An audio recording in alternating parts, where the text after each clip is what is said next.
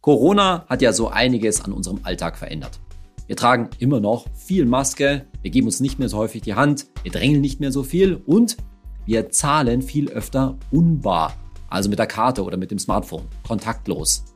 Und das hat eine ziemlich alte Diskussion erst so richtig wieder ins Rollen gebracht und, glaube ich, vielen Leuten erst bewusst gemacht, nämlich gehört Bargeld eigentlich abgeschafft? Ist Bargeld noch zeitgemäß? Und da scheiden sich natürlich die Geister. Die einen sagen, nee, also ohne Bargeld kann ich mir das nicht vorstellen. Ich muss da schon wirklich was Richtiges noch in der Hand haben. Oder vor allen Dingen habe ich da meine Ausgaben und so weiter viel besser unter Kontrolle. Sagen die anderen, nee, das ist eigentlich nur lästlich. Das ist in Zeiten der Digitalisierung nicht mehr angebracht. Das nervt mich im Geldbeutel. Das möchte ich gerne weghaben. Und dieses Pro und Contra, das hören wir uns in der heutigen Folge von meinem Podcast Geld ganz einfach mal ein bisschen näher an. Nämlich alles zur Frage, ist nur Bares Wahres? Ich bin Saidi von Finanztipp. Bei Finanztipp sind wir der Meinung, Finanzen kannst du selbst. Und wir zeigen dir wie. Vorab in der heutigen Folge geht es natürlich um Situationen, wo du überhaupt die Wahl hast zwischen bar bezahlen und unbar, also kontaktlos bzw. mit der Karte zu bezahlen. Dass sich beim ganzen Online-Einkauf und sowas das Thema Bargeld von selbst erübrigt, das dürfte sich verstehen. Und damit kommen wir zum ersten Argument, was gegen das Bargeld spricht. Und das ist eben auch durch Corona sehr stark in den Vordergrund getreten, nämlich Bargeld sei unhygienisch. Und dazu gab es tatsächlich zum Beispiel eine Studie der Universität Oxford im Jahr 2013. Die haben Bargeld im Labor untersucht und festgestellt, auf so einem durchschnittlichen Geldschein, da sind 26.000 gesundheitsschädliche Bakterien drauf. Und das ist natürlich Wasser auf die Mühlen der Bargeldkritiker, die sagen, na ja, also da muss man schon schauen, dass wir uns selbst als Verbraucherinnen und Verbraucher und aber auch das entsprechende Ladenpersonal zum Beispiel schützen vor eben diesen unhygienischen Scheinen und Münzen. Dagegen ist erstmal gegen diese Laboruntersuchung erstmal nichts zu sagen, aber was man natürlich den Hintergrund beleuchten muss, ist, dass diese Studie von niemand anders in Auftrag gegeben worden ist als von Mastercard. Und Mastercard hat bereits 2005 The War on Cash ausgerufen, also den Krieg gegen das Bargeld. Und das ist natürlich nicht, gleich, nicht ganz uneigennützig, versteht sich von selbst, denn je weniger bar gezahlt wird, desto mehr wird natürlich mit entsprechenden Kreditkarten und mit Mastercards bezahlt. Und das spielt natürlich der Firma Mastercard dann in die Hände. Und so ist das natürlich ein bisschen kritisch zu betrachten und vor allen Dingen dahingehend, wenn man jetzt sich einfach nur anschaut, dass diese Bakterien, es wird ein bisschen so hingestellt, als ob die eben nur auf dem Bargeld vorhanden wären, aber das ist natürlich nicht richtig. Solche Bakterien sind in unserer Umgebung überall vorhanden. Das heißt, immer, wenn du irgendwie dich im öffentlichen Raum be bewegst, also wenn du beispielsweise einen Griff in der U-Bahn anfährst oder irgendeine Türklinke oder ähnliches, dann sieht das grundsätzlich genauso aus. Da ist es also nicht so, dass das Bargeld jetzt irgendwie besonders dreckig wäre und so weiter. Und da muss man natürlich ganz klar sagen, auch da, glaube ich, hilft jetzt fast schon Corona wieder, weil wir, glaube ich, da schon eine erhöhte Aufmerksamkeit, was unsere vor allen Dingen Handyhygiene angeht, jetzt mal ganz unabhängig davon, wie weit das gegen Corona überhaupt hilft oder nicht. Also da sind wir wieder bei dem Thema Hände waschen. Und dann kann man sagen, schützt man sich, glaube ich, vor diesen Erregern beim Bargeld genauso gut oder genauso schlecht wie vor allen anderen Erregern, die sonst im, ja, nochmal öffentlichen Raum so unterwegs sind. Also Hände waschen war schon immer eine gute Idee und wird es wahrscheinlich auch immer bleiben. So, nach dem Punkt Hygiene kommt jetzt als zweiter Punkt die Praktikabilität. Und zwar die Frage schlichtweg, was ist denn jetzt eigentlich praktischer? Das Bargeld oder die Karte bzw. das Smartphone? Die Situation, glaube ich, können wir uns alle vorstellen. Voller Supermarkt, ne, lange Schlange an der Kasse und dann fummelt da jemand vorne irgendwie mit seinem Geldbeutel rum, mit seinem Geld, entweder Bargeld oder mit seiner Karte und dann dauert das alles. Und dann fragt man sich ja, was geht jetzt eigentlich schneller? Ist es schneller, da irgendwie das Bargeld rauszuholen?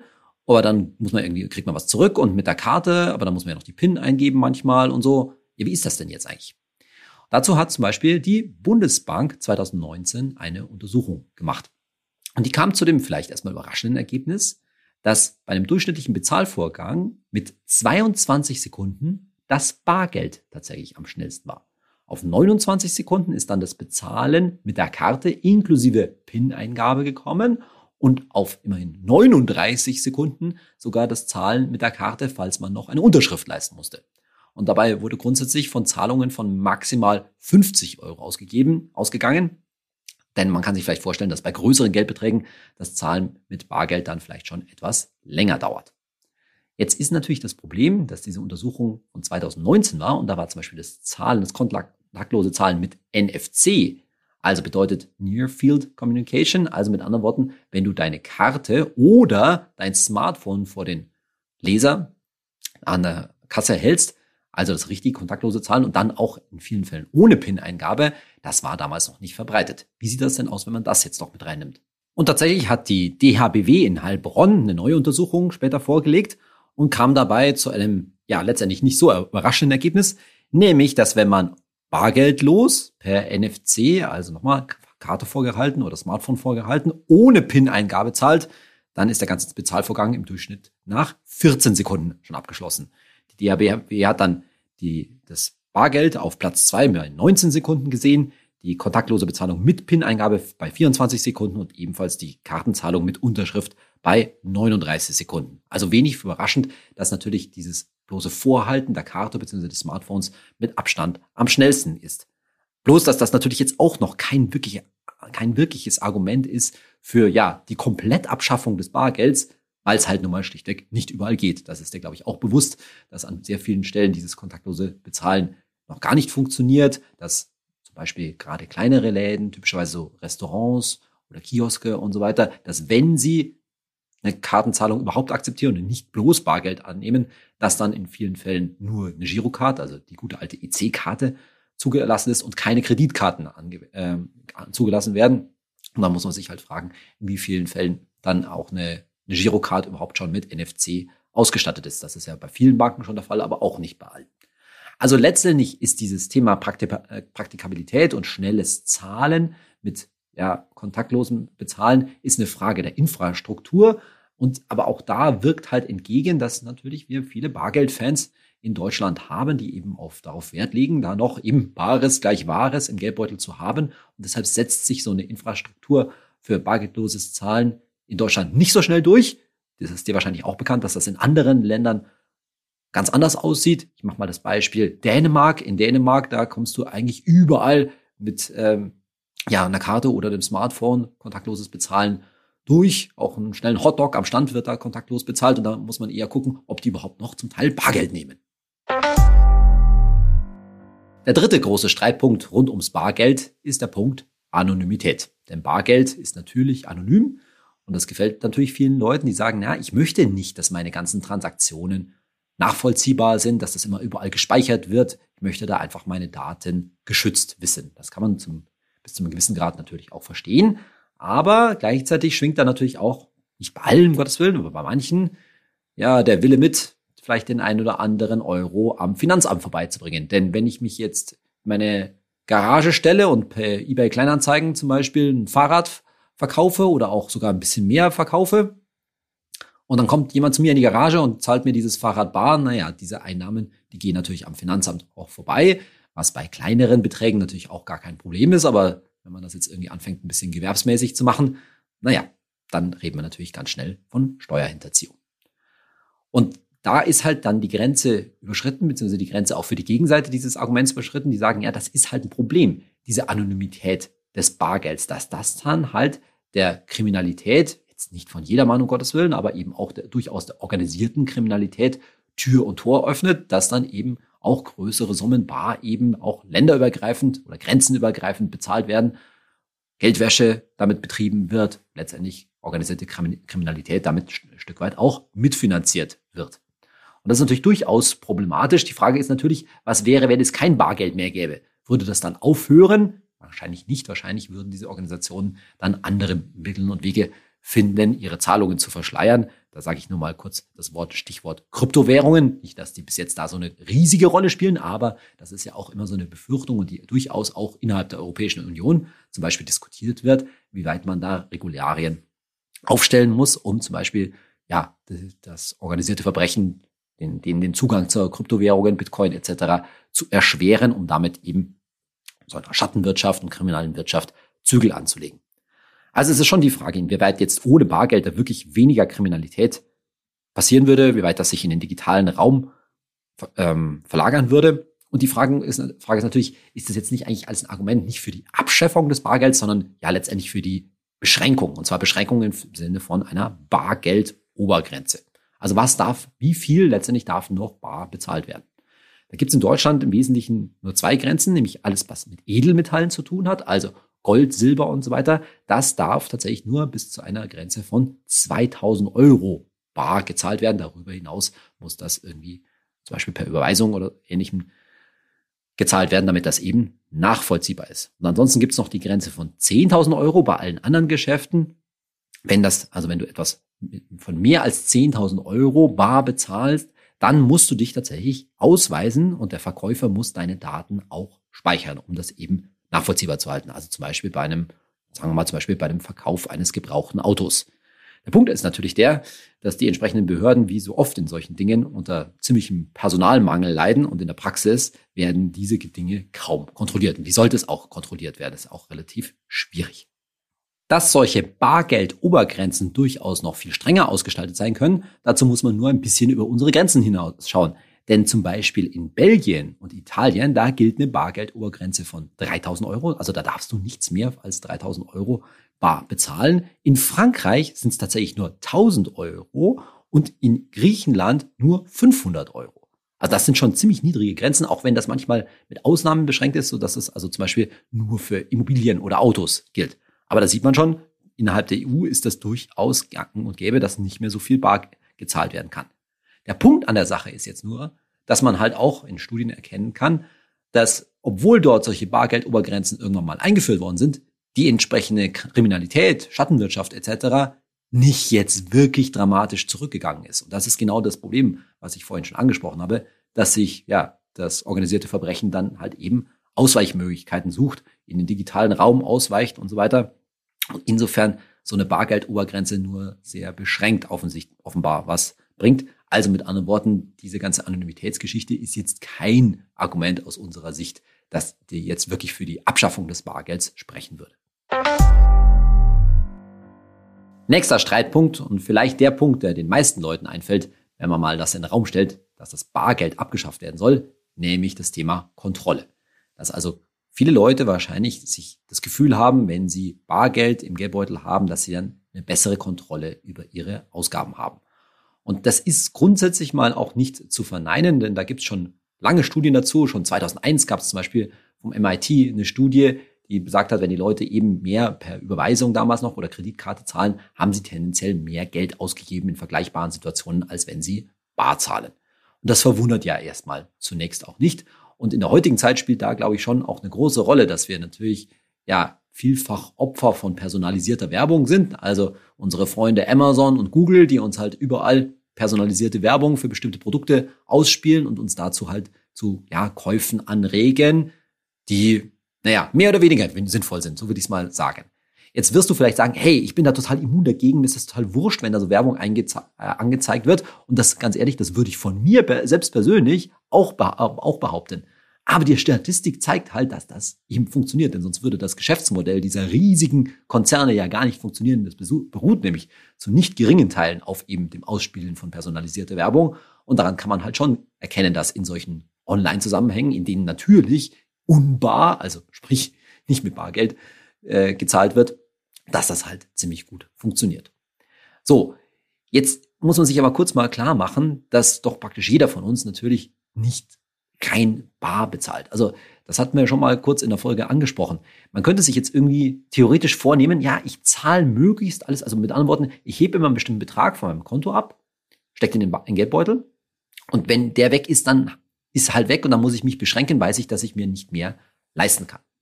Das ist ja grundsätzlich zum Beispiel ein gutes Vorhaben und eine löbliche Einstellung. Mein Argument ist halt, dass das in der heutigen Zeit einfach schlichtweg kaum noch funktioniert. Warum? Weil jeder von uns halt gehörige Summen und auch regelmäßige Summen natürlich unbar bezahlt. Per Lastschrifteinzug, per Überweisung, Kreditkarte und so weiter. Du kommst ja eigentlich, und Girocard natürlich vor allen Dingen, du kommst ja eigentlich gar nicht mehr drumrum. Und deswegen halte ich diese Budgetierung per Bargeld für die meisten von uns für letztendlich schwer durchführbar. Klar kann man sagen, okay, ich hebe jetzt einmal im Monat, ich sage jetzt irgendwas 150 Euro ab und das ist das, was ich maximal für Essen gehen oder sowas in der Richtung ausgebe. Das kann man schon versuchen. Ich glaube halt, dass es dann sehr beschränkt ist und an anderer Stelle kaufst du dann halt on, shoppst du dann online und gibst viel mehr aus vielleicht. Ich weiß nicht, ob das so richtig durchführbar ist. Wenn es schon um Ausgabenkontrolle geht, dann würde ich tatsächlich dafür plädieren, es eigentlich genau andersrum zu machen weil wir eben schon so einen signifikanten Teil unserer Ausgaben unbar, online, per Karte etc. bestreiten, bin ich eigentlich ein Freund davon zu sagen, nee, nee, nee, zahl möglichst alles unbar, weil dann ist es dokumentiert und du kannst es aufschreiben und du kannst damit eben auch dein Haushaltsbuch führen. Oder es wird quasi dann für dich geführt, wenn du das zum Beispiel im Rahmen deines Online-Bankings machst. Da geht es dann nur darum, die entsprechenden Ausgaben noch zu kategorisieren. Und dann hast du auch einen wirklich guten Überblick darüber, was du oder wie viel du für was ausgegeben hast. Und dagegen, der, der nicht denkst, hm, also irgendwie habe ich 200 Euro abgehoben und so irgendwie sind die schon wieder weg aus meinem Geldbeutel und ich weiß eigentlich gar nicht so richtig, wofür ich die wirklich ausgegeben habe. Also das halte ich in der heutigen angehenden digitalisierten Zeit für die deutlich bessere Strategie, konsequent da ein wie auch immer geartetes digitales Online-Haushaltsbuch zu führen und sich immer wieder klar zu machen, oh, jetzt habe ich letzten äh, Monat aber ein bisschen viele hundert Euro für zum Beispiel Essen gehen oder ähnliche Sachen ausgegeben. Das ist vielleicht ein bisschen viel, sollte man wieder ein bisschen selber einkaufen und selbst kochen. Jetzt nur mal so als Beispiel. Aber das heute noch übers Bargeld zu steuern, halte ich insgesamt nur für sehr begrenzt möglich und vielleicht auch eine kleine Form der Selbstbelügung tatsächlich. Der nächste tatsächlich große Kritikpunkt am Bargeld, der hat jetzt etwas mit einer Krisensituation, einer Finanzkrisensituation zu tun, nämlich der Punkt Bankrun. Erstmal, was ist ein Bankrun? Naja, stell dir vor, es taucht irgendwie das relativ glaubhafte Gerücht auf, dass eine Bank in Zahlungsschwierigkeiten gerät. Und was passiert dann? Sehr viele Kunden dieser Bank rennen zu den entsprechenden zum Beispiel Geldautomaten der Bank und wollen ihr Geld in Bar abheben, weil sie eben der Bank nicht mehr trauen. Und der Witz ist natürlich, wenn das hinreichend viele Kunden dieser jeweiligen Bank machen, dann geht die Bank natürlich erst recht pleite. Warum? Weil sie nie, das ist bei praktisch allen Banken der Fall, weil sie gar nicht genug Geld letztendlich hat und wahrscheinlich vor allen Dingen auch nicht genug Bargeld, um alle ihre Kunden auszubezahlen. Das ist ja das Geschäftsprinzip einer Bank, dass sie die Einlagen, die wir als Sparer auf unseren Konten Festgeldkonten, Tagesgeldkonten etc. bei der Bank haben, dass sie dieses Geld zumindest zu Teilen nimmt, investiert oder verleiht. Also es ist kaum eine Bank auf diesem Planeten in der Lage, alle ihre Sparer, alle ihre Kunden sofort oder in kurzer Zeit auszubezahlen. Das heißt, wenn so ein Bankrun passiert, dann ist es in vielen, kann das ganz schnell auch tatsächlich wirklich der, quasi der Untergang der jeweiligen Bank sein. Und dann ist genau das eingetreten, was man, wovor man sich gefürchtet hat, beziehungsweise was ohne den Bankrun vielleicht nicht eingetreten wäre. So, und die Bargeldkritiker sagen jetzt natürlich, na ja, wenn so ein, wenn Bargeld, wenn es Bargeld nicht mehr gäbe, wenn Bargeld verboten wäre zum Beispiel, dann wäre auch die Gefahr eines Bankruns viel geringer, weil die Leute das Geld ja gar nicht in dem Sinne abheben können. Das ist zunächst mal richtig, bloß dass es natürlich einen Punkt übersieht, dass das Ganze natürlich auch nicht nur bargeldhaft bar funktioniert, sondern natürlich auch online bzw. per Überweisung. Ne? Also wenn, wenn man halt Angst hat um sein Geld, bei einer Bank, dann haben die meisten Leute, Leute von unter uns natürlich nicht nur die Möglichkeit, das Bar abzuheben, sondern in vielen Fällen geht es auch noch viel schneller und in größeren Beträgen zu sagen, na ja, dann verfrachte ich halt das Geld auf ein anderes Konto von mir, überweise es. Also, da hilft natürlich auch eine Bargeldabschaffung dagegen nicht. Worauf dieses Argument aufmerksam macht, ist, dass Bargeld nach wie vor natürlich nicht nur Zahlungsmittel, sondern auch Wertaufbewahrungsmittel ist. Vielleicht ist das für dich als Hörer meines Podcasts ein bisschen schwer vorstellbar, aber es ist natürlich nach wie vor so, dass eine ganz schöne gehörige Anzahl von Leuten gehörige Summen in Bar ja, lagern, entweder zu Hause oder vielleicht in einem Tresor, Safe oder, oder ähnlichen. Mit anderen Worten, dass die halt ihr Geld abheben und irgendwo in Sicherheit bringen, für sich gefühlt. Und man muss ja dazu sagen, in Zeiten von praktisch Nullzinsen ist der Unterschied dazu, ob ich jetzt das Geld auf dem Girokonto liegen lasse, was ja auch sehr viele Leute machen oder es zu Hause unter das berühmte Kopfkissen stecke, macht jetzt eigentlich nicht den Riesenunterschied. In beiden Fällen ist es ziemlich schutzlos der Inflation ausgeliefert. Das Gegenmittel, um jetzt so einen Bankrun zu verhindern, ist natürlich nicht das Bargeld abzuschaffen, sondern die bekannte Einlagensicherung, die ja bekanntermaßen in Deutschland 100.000 Euro pro Kunde und pro Bank beträgt. Also falls du das bis jetzt verpasst hast in meinem Podcast, ne, wenn ihr, das Gegenbeispiel ist sozusagen, wenn ihr zu zweit ein beispielsweise ein Gemeinschaftskonto bei einer Bank habt, dann habt ihr sind 200.000 Euro dort abgesichert. Oder nochmal anderes Beispiel, wenn du mehrere Konten bei einer Bank hast, zum Beispiel, ich sage jetzt, nenne jetzt mal ein Kreditkartenkonto, ein Girokonto und ein Tagesgeldkonto, dann sind die zusammen nur in einer Höhe von 1000, 100.000 Euro, Entschuldigung, 100.000 Euro abgesichert. Und diese Einlagensicherung, die hat schon immer wieder dafür gesorgt, dass eben solche Bankruns tatsächlich äh, verhindert worden sind und funktioniert mittlerweile, wie man bei mehreren kleinen Bankpleiten in den letzten Jahren auch gesehen hat, ziemlich ordentlich, dass nämlich die Leute auch relativ schnell entschädigt wurden, relativ schnell an ihr Geld gekommen sind. Natürlich hat jetzt diese Einlagensicherung noch keine dramatische Bankenkrise er erlebt und man weiß natürlich nicht, wie sie darauf reagieren würde, aber der, der beste Test war natürlich die große Finanzkrise 2008 wo dann die damalige Bundesregierung unter Angela Merkel klargestellt hat, dass alle Einlagen sicher sind, um natürlich einen solchen Bankrun zu verhindern. Und der ist ja auch dann erfolgreich ausgeblieben. Beim sechsten Punkt gegen das Bargeld wird es jetzt noch ein wenig theoretischer, aber eine sehr interessante Überlegung vom US-Ökonom Kenneth Rogoff. Und zwar geht es um das Thema Negativzinsen. Und zwar sagt er, das Bargeld, das bremst eigentlich die Negativzinsen. Und zwar warum? Wenn man sich jetzt überlegt, wir haben ja immer noch in vielen Bereichen Negativzinsen und die Sparer, die haben eigentlich zwei Möglichkeiten oder eigentlich drei Möglichkeiten. Sie können das Geld auf dem Konto lassen und dann in vielen Fällen eben Negativzinsen bezahlen. Oder sie heben es ab und verwahren es bar, was tatsächlich in diesem Fall dann billiger wäre. Oder sie stellen was mit dem Geld an, sie geben es aus oder investieren es und setzen, setzen es damit gewissermaßen fördernd für die Wirtschaft ein. Sie befeuern letztendlich damit die Wirtschaft. Naja, und die Argumentation von Rogoff ist relativ einfach. Wenn man jetzt das Bargeld abschaffen würde, dann fällt diese eine Option weg und die Sparer haben nur noch die Zähneknirschen die Möglichkeit, entweder die Negativzinsen zu bezahlen oder mit dem Geld eben was anzustellen. Also sprich, es entweder auszugeben, damit den Konsum und äh, die Wirtschaft anzukurbeln, oder es zum Beispiel meinetwegen in Aktien zu investieren. Jetzt kann man natürlich sagen, na ja, wir haben ja derzeit Negativzinsen minus 0,5 Prozent bei vielen Konten und so weiter. Aber man kann jetzt leider eben nicht, insbesondere in Deutschland, feststellen, dass die Leute jetzt in ganz großem Maße davon weggegangen wären, ihre Ersparnisse ja aufzubrauchen oder irgendwie verstärkt zu investieren. Denn es ist halt nach wie vor so, dass Billionen Euro ja letztendlich unverzinst irgendwo oder sogar negativ verzinst irgendwo rumliegen.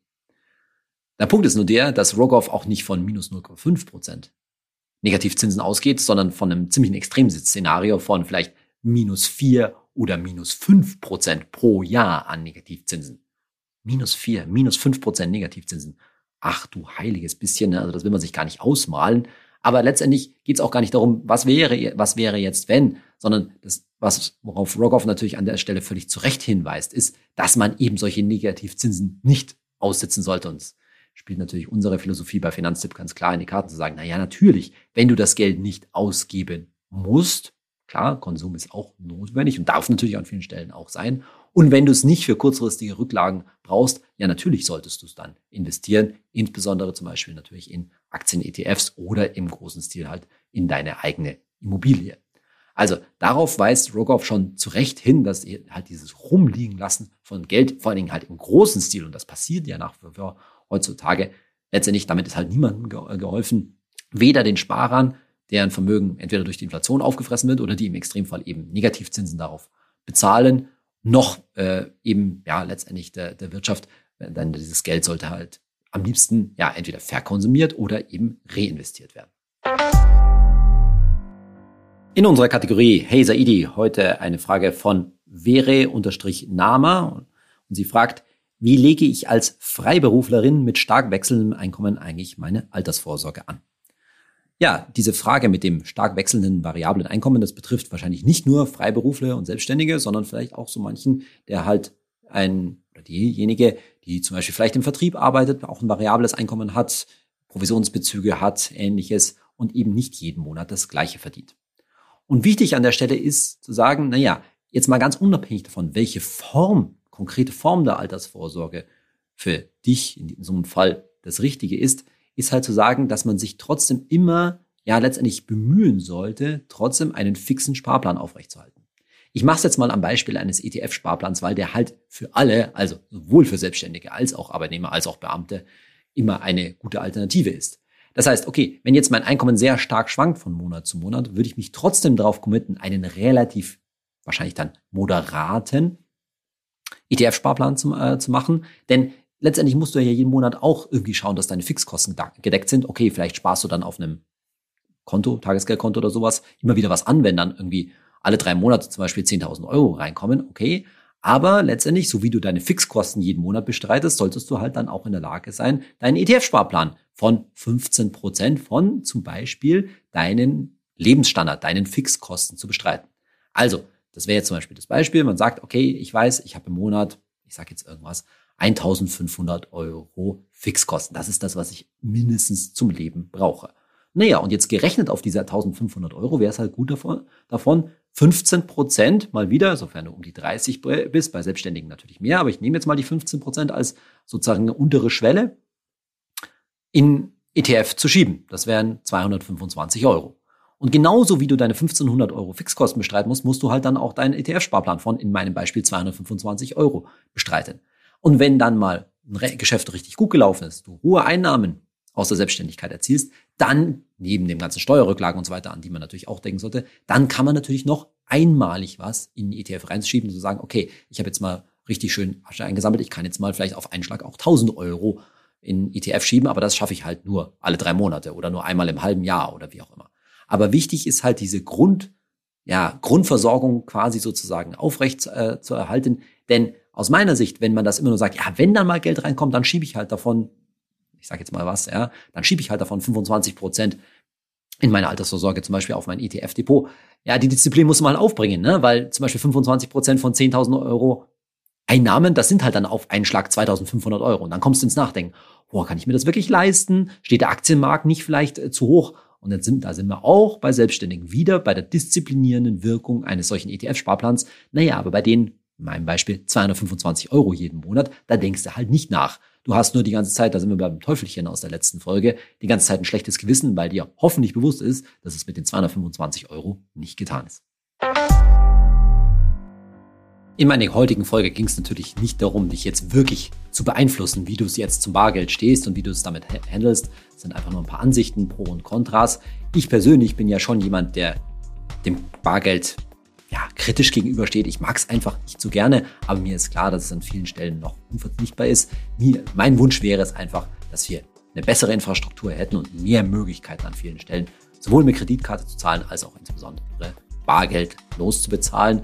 Da ist halt das fast Festhängen am Bargeld von ja, doch einer gehörigen Zahl der Deutschen nicht gerade förderlich, dass so eine Infrastruktur auch bei kleineren Läden aufgebaut wird.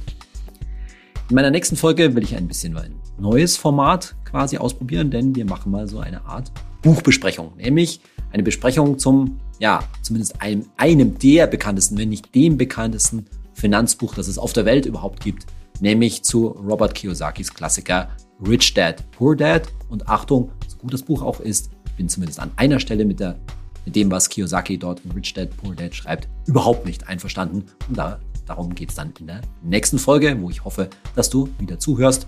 Und in, in einstweilen hinterlass mir doch eine gute Bewertung für meinen Podcast, egal ob auf Apple, Spotify oder wo auch immer du ihn streamst oder downloadst. Bis dahin, dein Saidi.